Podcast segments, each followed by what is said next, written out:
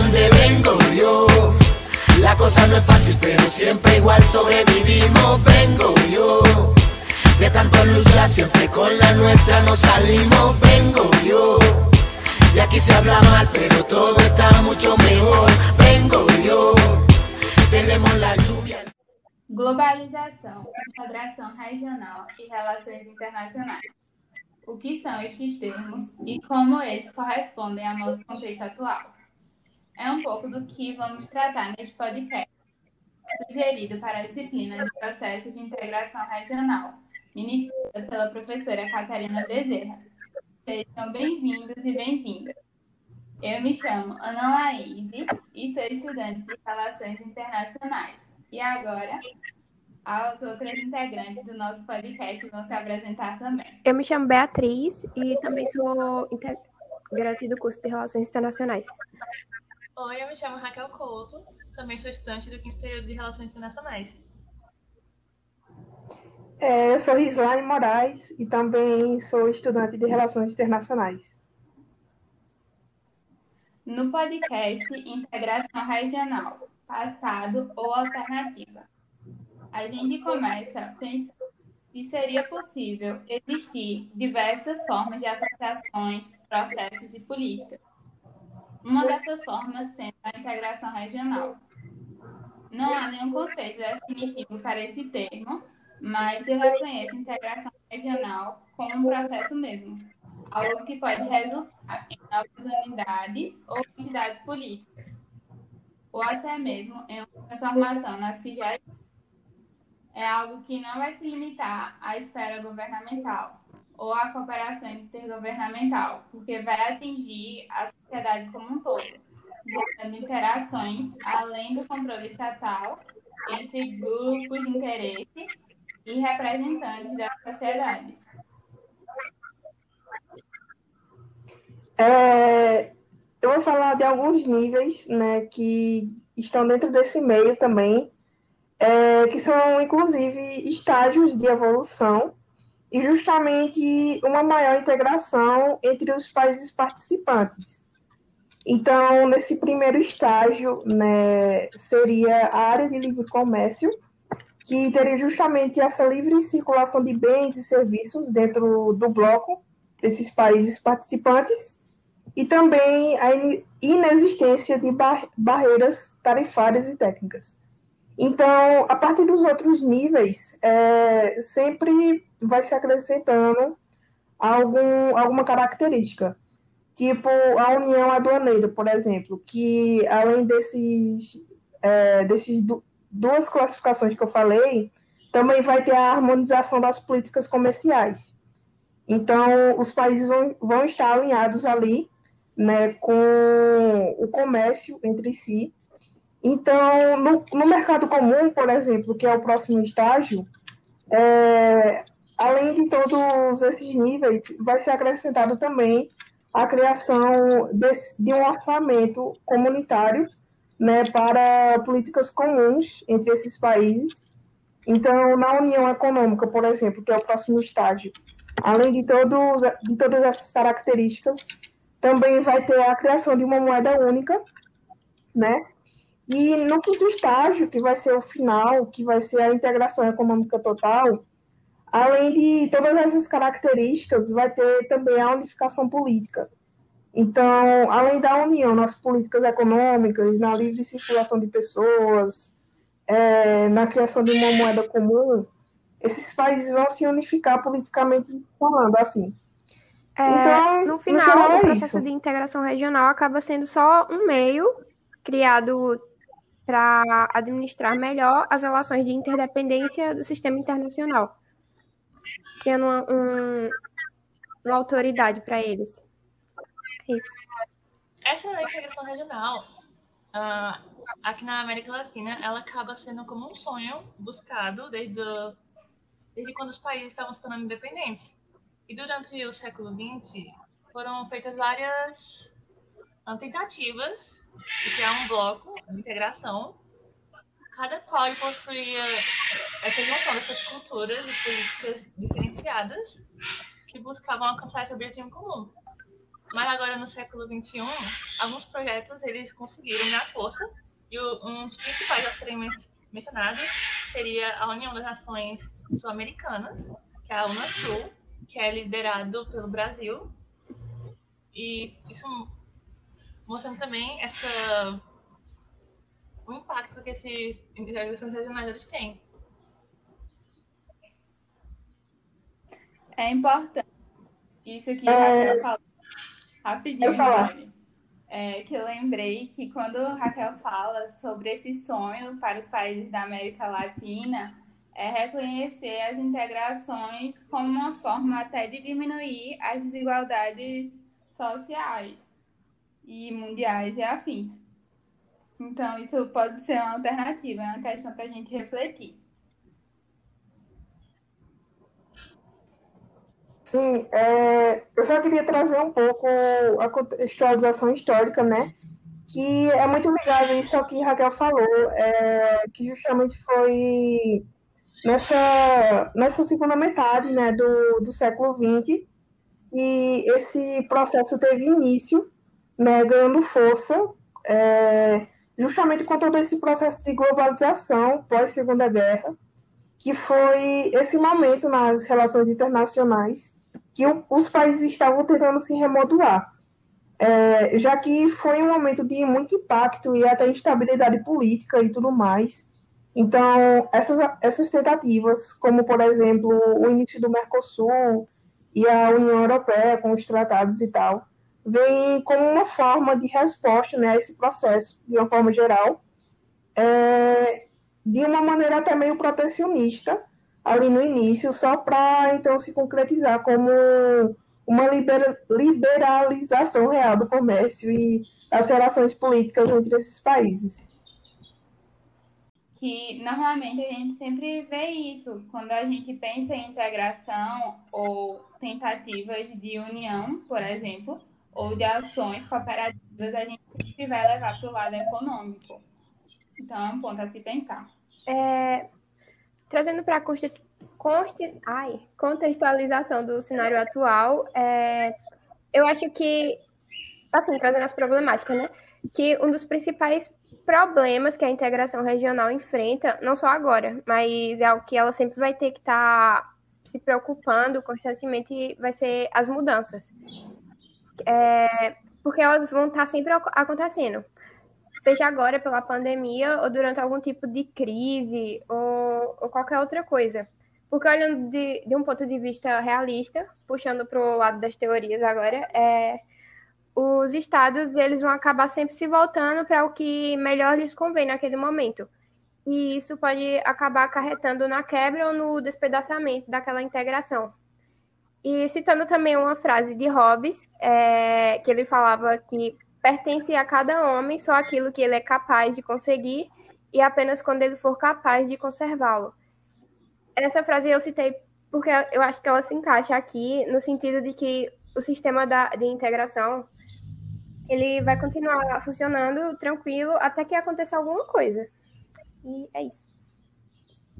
Ah, a, a gente pode falar. Ah, eu só acho também importante uh, acrescentar um pouco sobre a cultura, porque é muito visto que a integração regional mais como uma coisa econômica, só que a cultura ela também possui, acaba possuindo uma grande importância, assim, na visão das relações internacionais, pois ela também seria um condicionante, assim, do comportamento dos atores nesse sistema internacional que eles vivem, sendo um sistema de valores que acaba uh, constituindo como um ator bastante influenciante, que acaba influenciando bastante a política externa dos estados, servindo como um elemento de, aproxima, de aproximação ou de conflito, além de ser o principal elemento de, de construção de identidades e interesses entre os atores internacionais. E as formações de ideias políticas, elas acabam tendo influência, influência principalmente quanto aos princípios e às crenças incorporadas um, um, pelos que fornecem as diretrizes e acabam aumentando a clareza dos atores acerca de suas metas e quando afetam os resultados de situações um, de situações estratégicas que não há um equilíbrio e quando se incorporam nas, nas políticas. O Mercosul, por exemplo, ele acaba criando um processo de ele acabou criando um processo de integração cultural, econômica e política que deu oportunidade de, se, de ser possível analisar um, a formação cultural da região e a sua influência na vida comunitária dos, dos seus dos países membros, além das transformações culturais que fornecem um sentido de aproximação entre os países.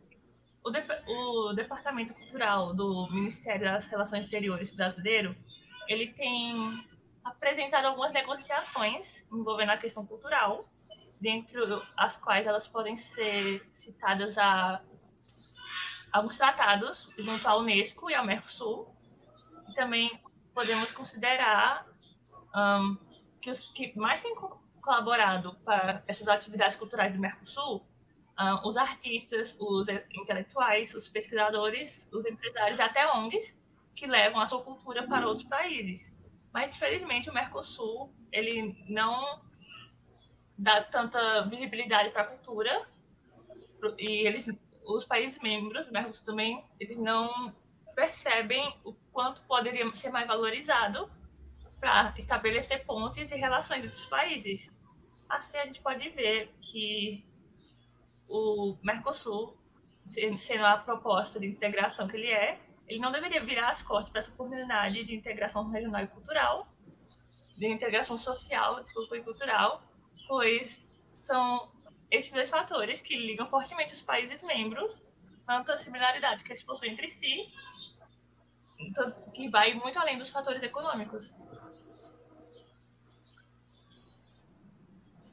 É muito importante essa pauta que Raquel tocou, porque está presente em uma das teorias que se apresenta muito na questão dos processos de integração regional, que é a teoria construtivista. É entender o Estado, a soberania e os diversos atores como conceitos que são dinâmicos e não estáticos.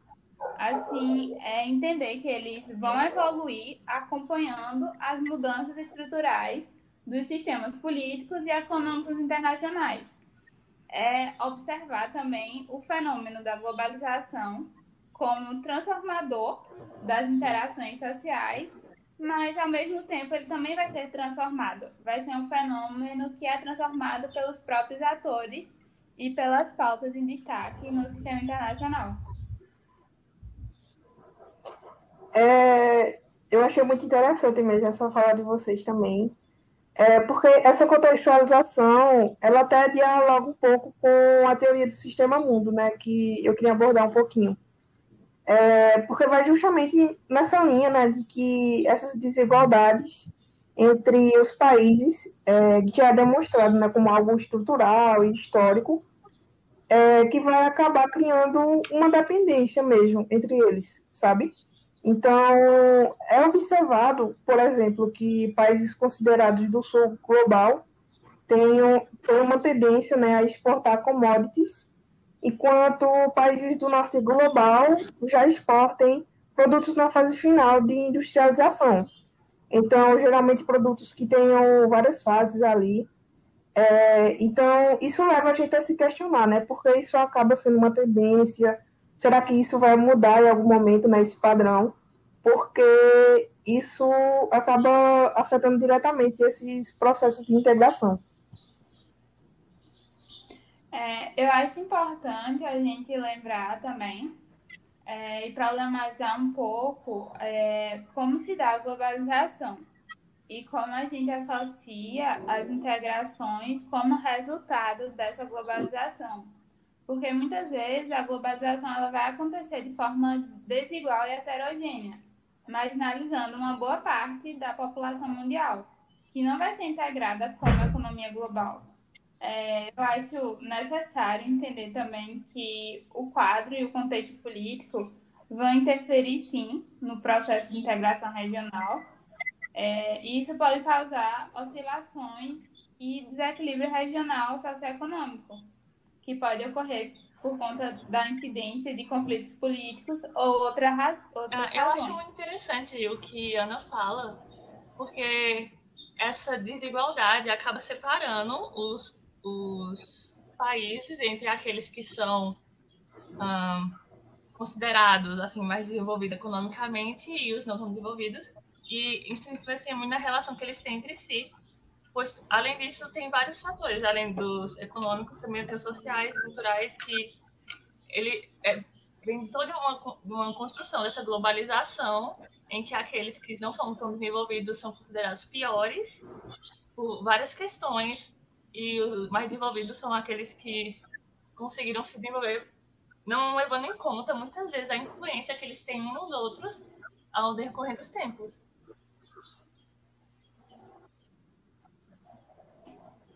É, é, concordo, concordo plenamente, porque tá, tá muito ligado, né? Acaba, essa globalização acaba, de certa forma, acentuando essas diferenças, né? E também tem um contexto da pandemia, o contexto atual, né, que a gente está vivendo, que vai estar diretamente relacionado e demonstrando tudo, tudo isso, né? Essa parte teórica, né, que a gente acaba lendo nos artigos e tal, e às vezes parece distante, mas quando a gente olha nas notícias, nos acontecimentos, estão bem próximos da nossa realidade, né?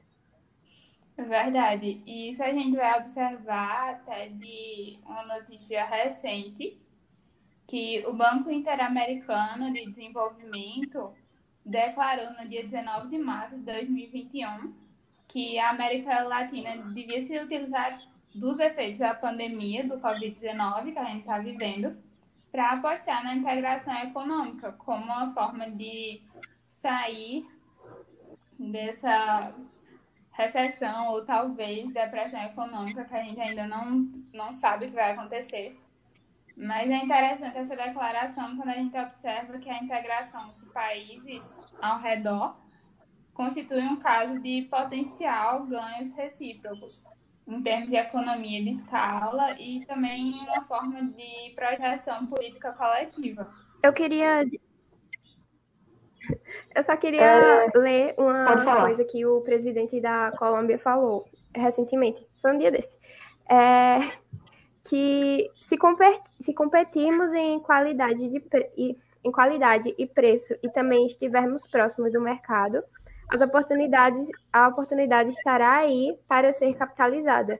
A realidade da pandemia é que ela nos alterou para as fragilidades da economia mundial e também para os, os riscos da economia dos Estados Unidos, quando ela tem uma grande parte da sua cadeia de fornecimento industrial em locais é, a grandes distâncias. É, foi o que o presidente da Colômbia disse. E eu, assim, eu liguei com o que Islane tinha falado antes, que os países lá em cima, eles produzem mais coisa industrial e a gente é mais é os commodities. E a parte também de realocar que o presidente do BID tinha falado. É isso. Sim, sim, eu acho importante mencionar isso, né? Essa questão de que muitos, muitos presidentes aqui às vezes têm essa assim, essa concepção da realidade que está vivendo, né? E eu acho importante mencionar esse, essa questão da pandemia, né? Todas essas problemáticas que a gente está vivendo atualmente, já que daqui para frente os desafios podem ser completamente, completamente novos, né? Já que surgindo com essas mudanças, tanto em relação à pandemia, como em relação também às trocas de farpas, por exemplo, entre os presidentes aqui, tipo Bolsonaro e alguns, é, alguns países vizinhos, é, dá para observar uma certa instabilidade política, né, e até econômica bem anterior à pandemia, justamente resultado da política interna desses países, né, que pode acabar indo em outros rumos até com eleições de países vizinhos, como os Estados Unidos, por exemplo, que tem né, todo, toda uma história bem diferente dos países aqui da América Latina, mas que ainda vai ser um ator muito importante né, na formulação desses novos processos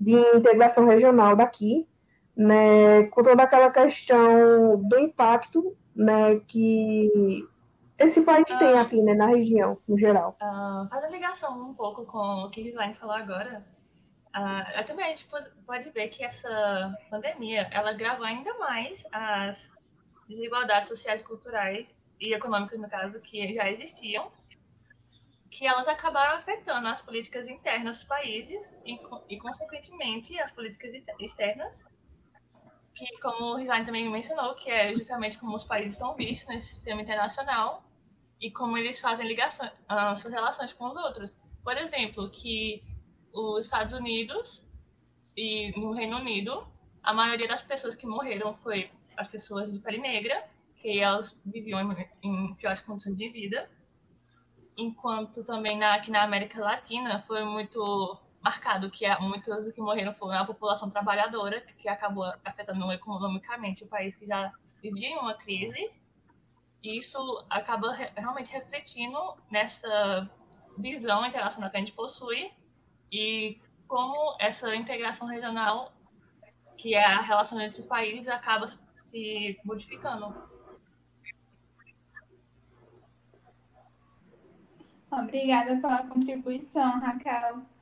É, só para finalizar mesmo, um comentário que eu pensei, até relacionando com o nome do nosso podcast, é que os processos de integração regional, eles podem ser uma alternativa, sim, principalmente no contexto que a gente está vivendo de pandemia, pra, para as economias se reerguerem, mas que isso vai depender é, dos próprios agentes internacionais e do contexto, do espaço de poder.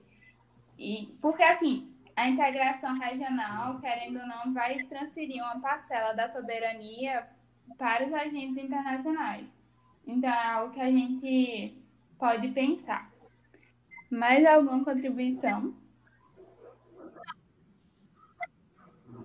Não, no geral, é, eu acho que é isso. Eu gostei muito é, dessa oportunidade que a gente teve aqui né, relacionando toda essa, essa história, esse momento atual que a gente está vivendo, até com teoria, né, que às vezes é, parecem áreas que estão desconexas, assim, algo muito separado, e quando a gente vai analisando as notícias, né, o nosso contexto atual, a gente percebe que tem muita ligação, né, que é algo que acaba se repetindo, então os processos de integração estão muito relacionados com isso, com é, essa instabilidade, essa desigualdade, né? Que é algo que acaba sendo sempre recorrente. Então, eu acho que ainda é um assunto muito atual e sempre vai continuar sendo. Acho que é isso. Muito obrigada. Obrigada, meninas. Foi um prazer discutir com vocês. Eu acho que é uma pauta muito legal da gente ficar refletindo e pensando. E queria agradecer aos nossos ouvintes e até mais. Alegría total, invisibilidad nacional e internacional, autodiscriminación sin razón, racismo inminente, mucha corrupción. Monte Culebra, máquina de guerra, desplazamiento por intereses en la tierra, subienda de pescado, agua por todos lados, el presa que ni el Discovery ha explotado. minas llenas de oro y platino, yo, reyes en la biodiversidad. Eyo. Oh. Bochinche entre todos los vecinos. Eyo. Oh. Y en deporte ni hablar. ¿De dónde vengo?